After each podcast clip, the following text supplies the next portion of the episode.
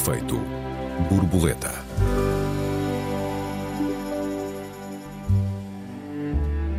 Uma piada contava que agora ser rebelde é assumir uma identidade não só de género, mas de sexo. Afinal, faz sentido relativizar tudo e é realmente de relativismo que falamos.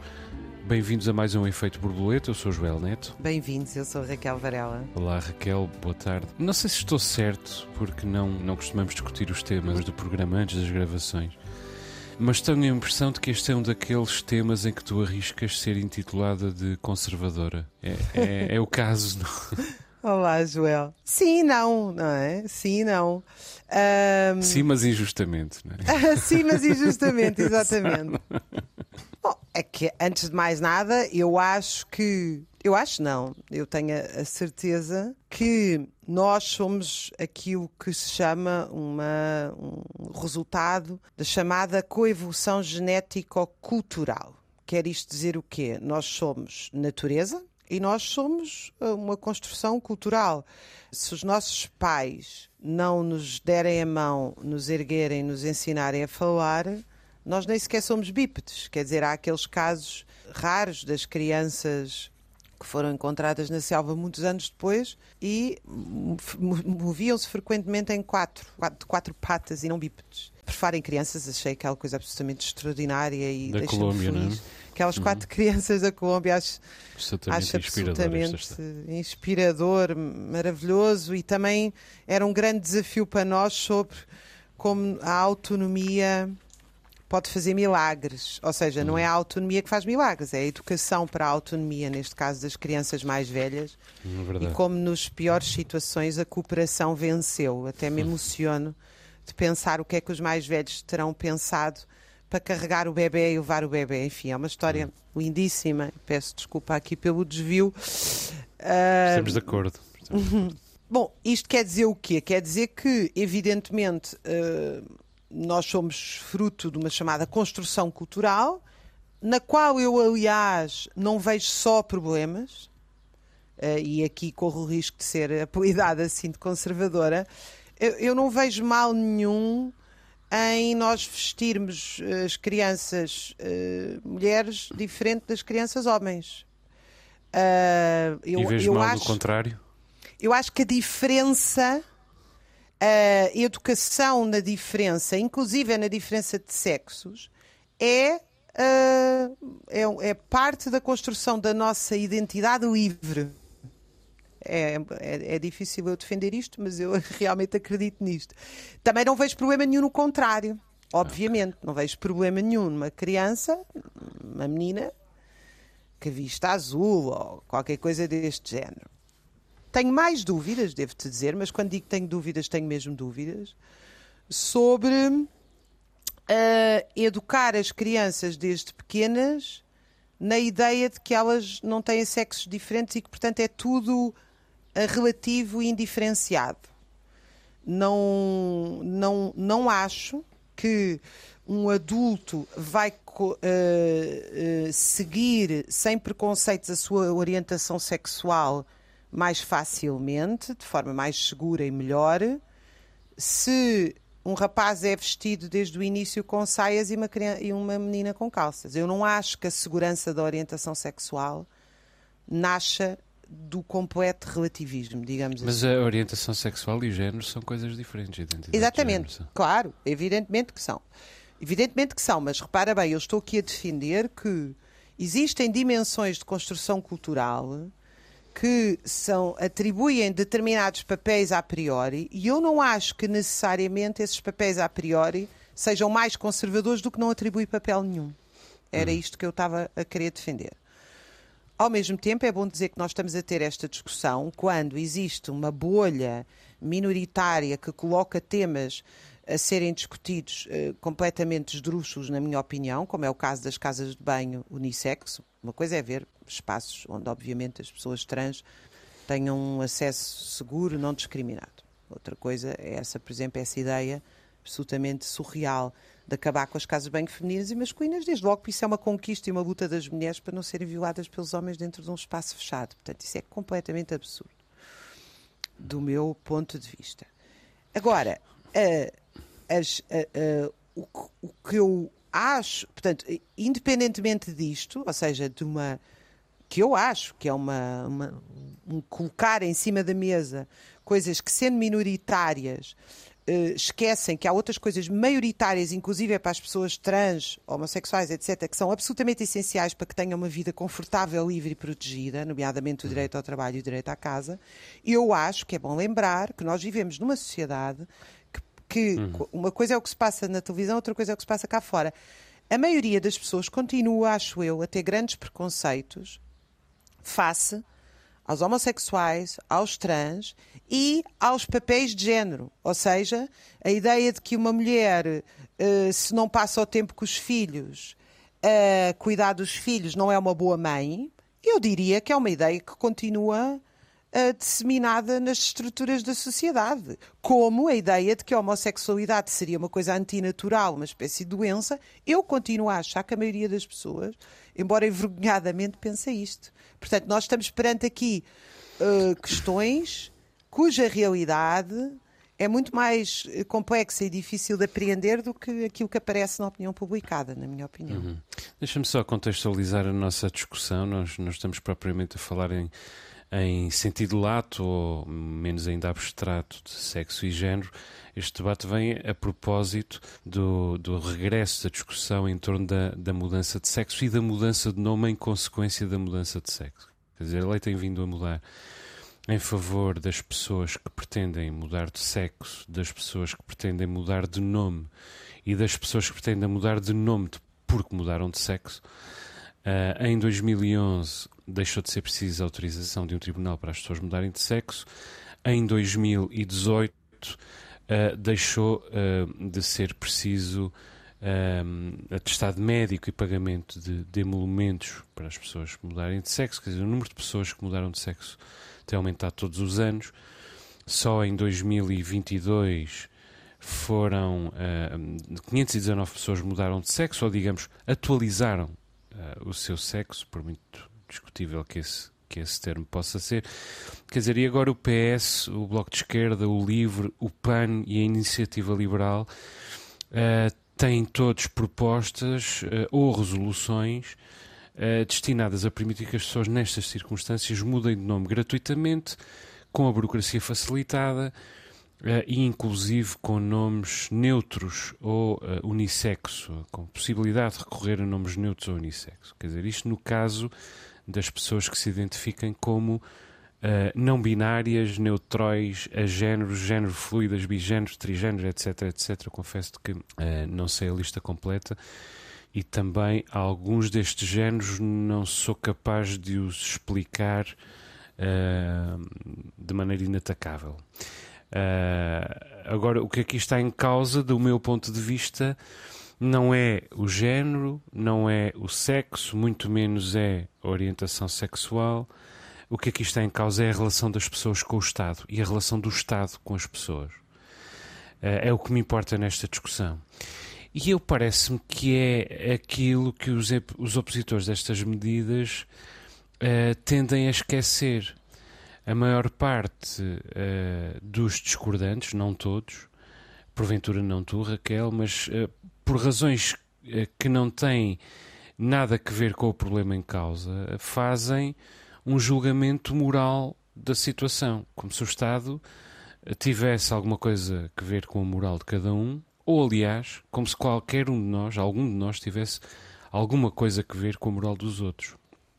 Eu uh, tenho Estamos uma visão. inteiramente de acordo desse ponto de vista, Exato. absolutamente de acordo. Mas deixa-me acrescentar que eu acho que ninguém tem nada que pagar para fazer um cartão ao Estado, porque todos nós pagamos impostos e são impostos encapotados. Ou seja, certo. muitas dessas leis deviam ser para toda a gente. Certo, Porquê é que a gente tem que renovar o cartão e pagar, quando é um cartão de identidade e pagamos impostos? Estou, estamos de acordo. Uh, agora, deixa-me ser claro quanto a isto. A cidadania é um contrato entre uma pessoa e o Estado. Uma pessoa, homem ou mulher, o que interessa uh, para o Estado é que seja uh, uma pessoa. O que interessa para efeitos de contrato. Uma pessoa que tem deveres para com o Estado, independentemente do seu género, e um Estado que tem deveres para com essa pessoa, independentemente do género da, da pessoa. O resto, tudo o resto, está na esfera da liberdade de cada um. Eh, quer dizer, é o contrato social, foi, foi eh, teorizado e vem sendo melhorado uh, há, há séculos. As orientações sexuais, as identidades de género, o tipo de união entre as pessoas, a constituição das famílias. O Estado não tem nada que, que ver com nada disso, a não ser, evidentemente, que isso envolva menores, por cujos direitos o Estado tem, inevitavelmente, que zelar. Dizer, estando em, casa, em causa apenas maiores, maiores de idade, o Estado, do meu ponto de vista, tem é que meter a viola no saco e calar-se bem caladinho. E mais ainda, quando estiver em causa apenas uma pessoa, cumpridora dos seus deveres para com o Estado. Portanto, é mais do que justo que as pessoas, eh, tendo a identidade de género que tiverem, queiram chamar-se como acharem, acharem melhor. E, e isto não é relativismo, isto é direito, é contrato, é cidadania. E é um contrato uh, segundo o qual, na minha opinião, como dizia o, o meu velho professor na, no Instituto Superior de Ciências Sociais e Políticas, José Adelino Maltês, termina no nariz do meu vizinho. A minha liberdade termina no, nariz, no nariz do meu vizinho, enquanto eu não mexer com esse nariz, uh, com o do meu vizinho em particular, ou com o do bem comum de que, evidentemente, o meu vizinho também é parte interessada, a minha liberdade é total. É, inclusive a de mudar de sexo, se for vítima de, de disforia sexual, ou seja, se estiver dentro de um corpo errado, ou até no limite, se quiser simplesmente. Eh, embora, evidentemente, do ponto de vista da saúde, isso acarrete uma série de, de novos uh, problemas e depois é preciso questionar se a segurança social está ou não está aqui envolvida. Mas em abstrato é uh, de um contrato que falamos e, portanto, o sexo é bastante uh, indiferente para esse contrato e o nome uh, deve ser, do meu ponto de vista, uma decisão, deve poder ser uma, uma decisão individual. Raquel, não sei se queres rebater isto, temos ainda um minuto e meio na nossa primeira parte. Eu gostava de dizer o seguinte, para deixar aqui como discussão para a segunda parte. Eu concordo com tudo o que tu disseste, mas uma coisa é que o Estado não tem que se meter, outra coisa é que nós podemos debater livremente. Não ah, o caso claro. concreto, não o caso concreto da A, B ou C, mas o geral. Por exemplo, a não, mim, é, uma coisa que me preocupa. A discutir é uma lei, não é nem. Claro, claro. Mas a mim o que me preocupa, uh, francamente me preocupa, é esta generalização da ideia de que o bem-estar das pessoas com o seu corpo pode ser resolvido com um contrato com o Estado que o Estado pode respeitar ou não. Não, Raquel, mas para... é, é, uma série de coisas, quer dizer, pode ser pelo menos mitigado o problema exemplo, com uma série de claro, coisas, nomeadamente primeiro, esta, não é? Sim, é evidente que uma pessoa que nasceu dentro de um corpo onde não está bem, não é o seu, tem que ser absolutamente uh, ajudada e protegida. Uh, isso para mim é indiscutível. Agora, é altamente discutível esta ideia de que uh, se, se, se transmita uma reflexão sobre a nossa relação com o corpo e com o sexo, que diz que todas as nossas dúvidas, todas as nossas, uh, as nossas reflexões, todos os nossos medos em relação ao nosso corpo com 15, 16, 13, 18, 20 ou 30 anos se resolvem mediante um contrato com, com o Estado ou mediante uma operação, que eu volto a dizer, não quero ser confundida nas minhas palavras, eu sou a favor quando se trata de casos em que as pessoas, de facto, uh, e que são minoritários, felizmente, porque não deve ser uma, uma sensação nada boa ter nascido dentro de um corpo onde não se está bem. Agora, eu acho que é preciso também não transmitir a ideia de que todas as coisas na vida se resolvem com contratos e a, a verdade é que todos nós passamos por grandes dúvidas em relação, não à nossa orientação sexual, mas em relação ao próprio sexo. Hum. Isso não se resolve tudo mediante uma mudança no bilhete de identidade. Raquel, estamos a chegar ao final da nossa primeira parte. Vamos fazer um curto intervalo. Já retomamos a tua ideia. Até já, Raquel. Até já. Efeito borboleta.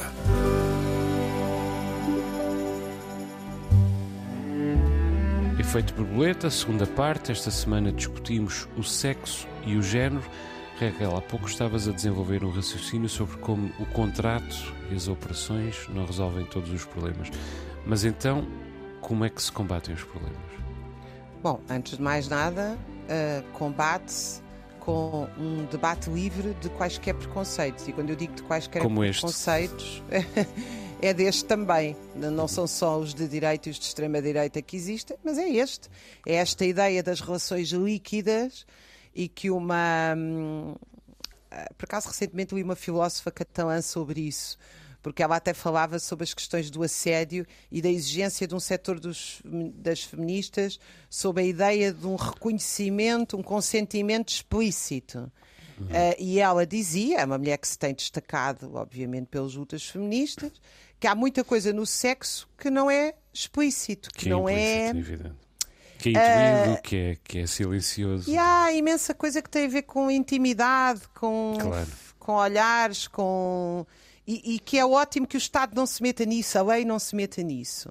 Hum. E que é evidente que nós temos que ser suficientemente desenvolvidos para distinguir isso de uma violação, para claro. distinguir isso. E, portanto, eh, não existem só dois polos da nossa relação sexual. Ou eu assino um contrato ou um bárbaro viola uma mulher. Não é assim. Quer dizer, nós temos que ir mais longe do que isto, do ponto de vista de, da compreensão da nossa autonomia, porque era aqui que eu queria chegar, não é? Eh, e eu não acho Quer dizer, desde logo eu acho que uma das coisas que se resolve, e peço desculpa de voltar sempre aqui, é eu se fosse hoje jovem, com 16, 17 ou 18 anos, já assumindo que os jovens vivem uma grande transformação do ponto de vista da identidade, é um, é um momento-chave uh, na construção da sua identidade, tanto quanto uh, a infância, eu sentir-me brutalmente insegura, e tenho a certeza que isso tem efeito também no seu bem-estar com o corpo, com o futuro. Quer dizer, o que, é que, o que, é que, hoje pode esperar um jovem em termos de trabalho, de casa, de autonomia, de independência, que são tudo coisas absolutamente fundamentais para as pessoas terem relações felizes. Podíamos começar por pensar se nós estamos realmente a construir uma sociedade que dê aos jovens espaços de liberdade e decisão absolutamente livres. Eu tenho muitas dúvidas em relação a isso.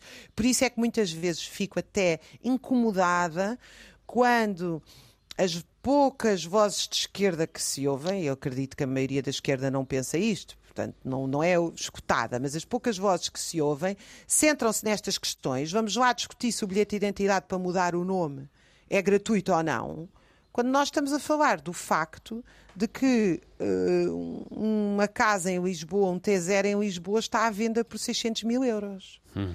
Uh, quer dizer, os espaços de liberdade aqui, uh, que, que, espaços são estes? Evidentemente Bom. que eu volto a dizer, quem pode, quer, deve, sente necessidade de mudar de sexo porque está mal, isso é de uma violência tremenda, quer dizer. Hum.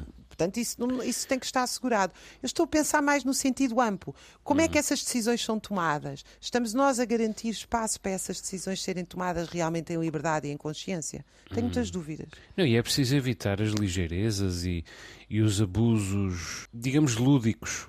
Eu sei que esta palavra é, é passível de, de, discussão. Pelo menos a confusão pública. Quer dizer, por exemplo, em abril, como tu já, já referiste, a Assembleia da República aprovou a autodeterminação de género nas escolas. Quer dizer, e há escolas que desde esse dia, em que desde esse dia há cada vez mais problemas por resolver diariamente. Não são só os problemas com as casas de banho, são problemas que têm que ver com as decisões incoerentes e inconsequentes de uma série de adolescentes Há inclusive relatos de, de casos de pessoas que na segunda-feira anunciam serem mulheres, na terça pensam melhor e perguntam se não serão afinal homens, e na quarta decidem que, bem vistas as coisas, uh, são não binários, quer dizer, tudo isso com sucessivas mudanças de nome. São pessoas confusas, isso não há dúvida, são pessoas a precisar de acompanhamento, são pessoas a viver um processo de caos mental Uh, mas a quem devia uh, ser negada uma tomada de, a possibilidade de uma tomada de decisão e comunicação pública de uma decisão definitiva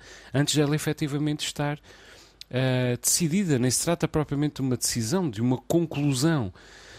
mas estar a viver esse processo em público com sucessivos avanços e recuos, isso também não é bom para, para a saúde da própria pessoa, além de todo o caos que está a, a gerar nas escolas. É preciso perceber, perceber que mudar de sexo é um processo absolutamente tormentoso, tanto a nível uh, físico como a nível emocional. uh, eu convivi de perto, de muito perto, com um caso, uh, um homem que nasceu, que nasceu mulher e que decidiu corrigir esse, esse erro da natureza, e foi bem, ficou bem patente para mim que até os casos mais bem-sucedidos deixam traumas, deixam ressentimentos, deixam mágoas que nem sequer a rejeição social explica na, na totalidade. E que, embora mitiguem, uh, embora a, decisão mitigue parte dos problemas, esses traumas, ressentimentos e mágoas trazem novos, novos problemas, inclusive problemas para que eu, que me considero observador da natureza humana, eh, nem sequer estava uh, preparado. Portanto, eu uh, compreendo muito bem quem deseja ardentemente que ninguém próximo de si, ninguém que ame, uh, viva este tipo de, de dilema, como não compreendê-lo. Eu costumo pôr no meu filho, porque vive nos Açores, e porque aqui o tempo é muito instável, e há muita chuva, e há muito vento, e, e há correntes de ar onde menos se espera, costumo pôr-lhe bandanas tenho uma série de bandanas há muito tempo. A Marta tem uma série de bandanas, porque as bandanas protegem do frio, porque protegem do vento, protegem do, do sol, dão para tudo. E uh, às vezes visto-lhe uma bandana que é mais feminina. Aliás, visto-me a mim próprio, sem nenhum problema, uma, uma bandana que é uh, com padrões conotados com, com a feminilidade. E às vezes as pessoas perguntam-me: é a sua menina? E eu acho graça àquilo e, e e digo de volta: não, é, por acaso é um, é um rapaz, bom, mas nunca se sabe. Bom, é verdade, nunca se sabe, mas eu espero que ele não sofra de disforia, porque o processo seria absolutamente uh, tormentoso. Agora, as pessoas que mudam de sexo estão destinadas a integrar um dos setores mais violentados da sociedade os trans portugueses são discriminados no trabalho, são discriminados no direito à habitação, são discriminados no direito à saúde e ainda são alvo de bullying e de uma série de outras violências. Quer dizer, quem, quem nos dera que tivesse sido só a Gisberta, evidentemente, embora um caso já seja um caso a mais.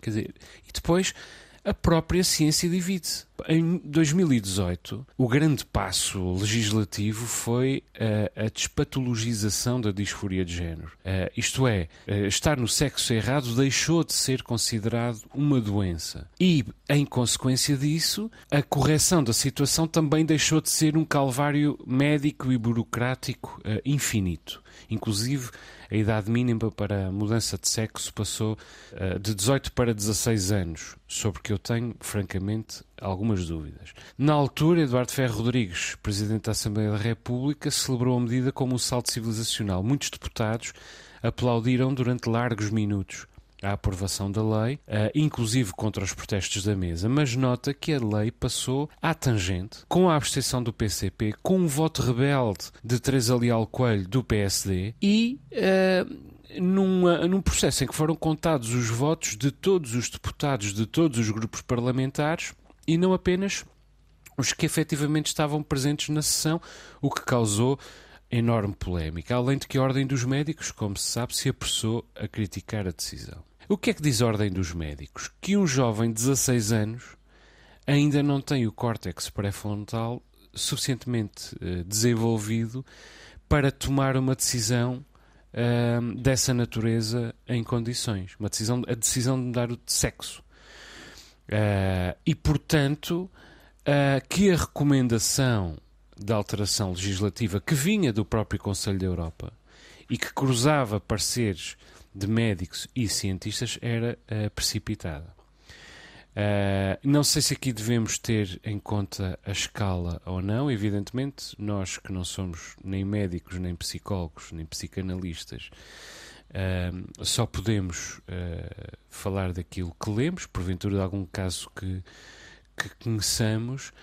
Agora, repito, do meu ponto de vista, o que está em causa é a relação com, com o Estado a não ser quanto à questão dos 16 anos, pelo menos por causa de um, de um paradoxo. Ou, ou desde logo por causa de um paradoxo. Quer dizer, aos 16 anos, um jovem não pode casar nem conduzir um automóvel, nem mesmo beber álcool, mas passa a poder mudar de sexo, mudar de sexo no cartão de, de cidadão. É, além de que uh, segundo muitos cientistas, a maioridade clínica ainda vem aos 16 a 8 anos de distância. Para muitos cientistas, a maioridade clínica só se atinge uh, por volta dos, dos uh, 24 anos. De qualquer modo, repito, espero que nenhum filho meu tenha de viver uma situação destas, porque o túnel da felicidade, digamos assim, apertaria muitíssimo para ele, Raquel. Claro, uh, eu, eu, eu, acho que dizer, as questões que tu colocas são muito pertinentes uh, e algumas delas eu devo dizer que eu não tenho qualquer opinião, não tenho mesmo, não é? Uh, porque do que eu vejo à minha volta, e nem sempre o que a gente vê é o que é, por isso é que existe a ciência, para ver o que não é, e eu não sou uma pessoa minimamente especialista no assunto em nenhuma destas áreas, um, o que se vê é que há histórias de pessoas que realmente estiveram desde o início mal com o seu sexo, isso uh, se calhar 16 anos é tarde, e em muitos outros casos, isso foi uma coisa completamente eh, precipitada, um arrufo da adolescência, quando nós sabemos justamente que aos 16 anos o córtex frontal. Eu, enfim, como mãe de adolescente, acho que nada está desenvolvido. eu espero, espero que eles não ouçam esta, esta piada. É uma piada, meus amores, é uma piada. Não, quer dizer, é, eu, eu ainda, para não falar dos meus, que, estão, que são muito queridos. E, e que têm 19 agora, não é? Vão fazer 19, eles já chegaram a uma idade que eu já começo a sentir assim um certo alívio, já acho que a coisa. Epá, parece que eles estão. começam a saber o que querem da vida, da vida no sentido geral. Mas enfim, eles que me perdoem este comentário uh, em jeito jocoso e, e, a melhor forma de me perdoar é eu fazer a minha autocrítica. Tu eu era uma adolescente. Perdoada. Tu sabes eu era... serás perdoada. Não? Nunca, nunca Tu és mãe, eu era... eu não estás mãe. aqui para ser perdoada. Eu estou até ao fim, serei culpada de tudo. Exato. Mas eu era uma adolescente. Pá, eu sumei as neiras e questões na minha adolescência. Eu devo-te dizer, aliás, quando eu entrei e me senti realmente na fase adulta, eu tive uma adolescência muito divertida, mas senti um certo alívio. Por isso, é pá, sobrevivi Já não aguentavas mais. Já não aguentava mais. Já não aguentava mais comigo própria. Eu tenho imenso respeito pelos meus pais. Uh, e isto, pronto, em tom de piada, dizer que de facto isto tem que ser. Eu, eu acho que nos falta aqui bom senso muito bom senso, e acho que devo-te dizer, isto é uma ideia, um dia podemos falar dela, nós não estamos imunes a um mundo distópico onde a automação permita dizer que realmente o sexo não interessa para nada. Num mundo virado para o lucro e para a produção, eu recentemente visitei uma fábrica onde maioritariamente só trabalham mulheres na indústria automóvel, porque elas só têm que carregar num botão Uh, e, portanto, onde, num trabalho onde se escolhia maioritariamente homens, passou a escolher-se mulheres para carregarem num botão. Quer dizer, esta ideia num mundo distópico automatizado, onde as pessoas foram expropriadas do conhecimento e, no fim, até foram expropriadas do sexo, parece-me. Uh, Parece-me que é uma distopia a, a, meter nesta nossa análise e pensar sobre ela. Eu acho que há questões que têm a ver com, com o sexo, que uh, não se pode arrastar tudo e deixar tudo sem. sem... Por exemplo, vou-te dar um exemplo que eu conheço bem, e esse não é especulativo do ponto de vista das transformações da automação e da relação entre os sexos. A escola que nós temos hoje no mundo ocidental, porque é uma escola para a automação, está sobretudo virada para as mulheres. É por isso que as mulheres têm muito mais sucesso na escola, entre outras razões, porque existem sexos, existem, e a maioria dos rapazes, para estar concentrado, calmo, precisa de muito mais horas de exercício ainda do que as mulheres, do que as meninas. As miúdas já não têm o exercício que devem, como todos os estudos demonstram, já não têm as horas de brincar que devem, já não têm as horas livres que devem, enterrados nas escolas 8, 9, 10 horas. Mas nos rapazes isto tem levado à explosão da chamada hiperatividade, a que se faz uma coisa completamente criminosa que é receitar ritalina. Hum, não estou a dizer sim, criminosa sim, do ponto de vista legal, porque é legal. Estou a dizer criminosa como metáfora. Para mim é. Mas talvez é uma não ser legal, seguramente não. Pois, quer dizer, isto é uma metafetamina que não se dá aos rapazes. Ligeireza, claro, exato. Uh, ora, Uh, portanto, eu uh, acho que quando se fala destas questões, deve-se falar da questão específica que tem a ver com a mudança de sexo e não pegar nisto e tentar fazer desaparecer coisas que são fundamentais a nós, que têm a ver também com o sexo. Dou-te outro exemplo ao contrário. As mulheres têm a menstruação. o Sindicato das Bordadeiras na Madeira conquistou, a seguir à Revolução, o direito às mulheres opcionalmente poderem descansar dois dias da menstruação. Eu, como mulher, devo dizer que acho que isso é uma ideia absolutamente correta. Já porque, aprovada em Espanha, não? não porque de facto há mulheres que têm que para quem é, é como estar doente dois hum, ou três dias claro. do período sim, e depois sim. se calhar nos dois ou três dias seguintes o que também está, enfim, há estudos que indicam uh, quando tem uma estabilização das hormonas tem uma capacidade de trabalho infinita e são, hum. são capazes de não parar. Portanto, é, é preciso é ter algum bom senso na análise destas questões. Hum. E, sobretudo, eu volto a dizer, a questão, por exemplo, de, das casas de banho, agora as casas de banho, uh, tu falaste destas medidas nas escolas. Uhum. Não se faça o disparate de acabar com casas de banho de mulheres e de homens, porque isso tem a ver com pudor, com identidade e com proteção das mulheres, dos homens. Uhum. E das mulheres e dos homens se... também. Uhum. Deixa-me só. Por favor. Desculpa. Evidentemente que se há uma casa de banho que se pode ser uma casa de banho que as pessoas trans se sintam confortáveis de usar, que se faça, evidentemente sem as sem expensas das outras. Deixa-me recentrar novamente a nossa discussão. Nós estamos a falar a propósito dos nomes unissexo ou neutros que poderão passar a estar na lei, isto é, no interesse uh, ou na necessidade das pessoas não binárias, neutróis, agéneros, etc, etc. Diz o artigo uh, eh, 103 do Código do Registro Civil, os nomes, portugueses, os nomes próprios devem ser portugueses, de entre os constantes da onomástica nacional ou adaptados, gráfica e foneticamente à língua portuguesa, não devendo suscitar dúvidas sobre o sexo do registando. A proposta uh, do uh, Partido Socialista denuncia o facto de o quadro legal vigente excluir as pessoas intersexuais ou não binárias, bem como os transexuais e intersexuais, que, uh, por qualquer razão, optem por não mudar de sexo no registro civil, o que, o que inviabiliza a mudança de nome. Uh, ou seja, o PS quer que seja possível mudar de nome independentemente de se mudar de sexo uh, ou não. Eu, eu, gostava de dizer que, do meu ponto de vista, a questão dos nomes próprios em Portugal é muitas vezes bastante tonta. aquilo, os nomes que podem ou não ser atribuídos uh, são uma matéria que muitas vezes parece completamente arbitrária e que ainda por cima tem um suporte burocrático oficial. Quer dizer, se está no livro, uh, são possíveis as coisas mais improváveis. Se não está no livro, são proibidas as coisas mais razoáveis. Eu tenho uma amiga que se chama Liane.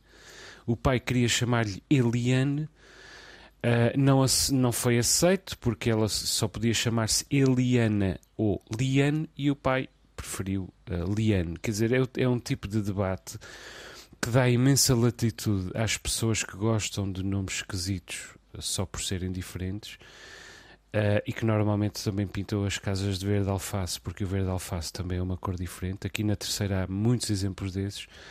Uh, há Mirelas, Igores, Delmares, Arieis, Milenas, Délcios, Lorontias, Lénios, Éricas, Bruces, Clésias, Bryans e mais uma série de outros nomes improváveis. Eu pedi ajuda a um amigo e em 5 minutos lembramos destas aberrações todas.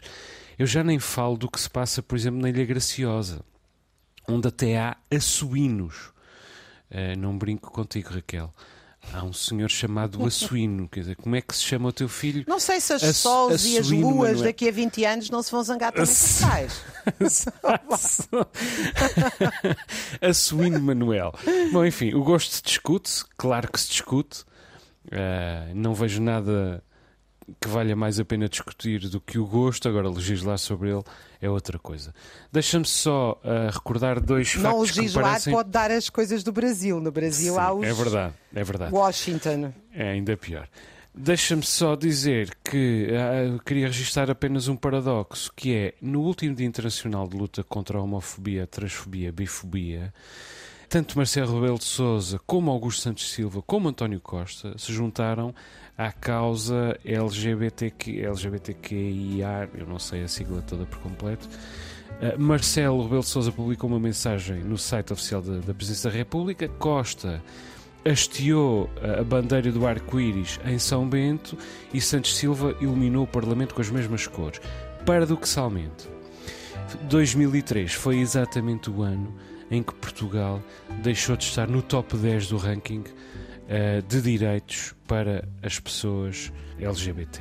Raquel, uh, peço desculpa ter consumido este final de tempo, mas chegamos uh, realmente ao fim. Deixa-me recordar os nossos ouvintes que têm à sua disposição o endereço de e-mail efeitoborboleta.rtp.pt Perguntas, perplexidades, protestos, sugestões, são todos bem-vindos. O Efeito Borboleta volta para a semana. Até lá, Raquel, um beijinho. Até lá, um beijinho, um abraço aos ouvintes. Bye.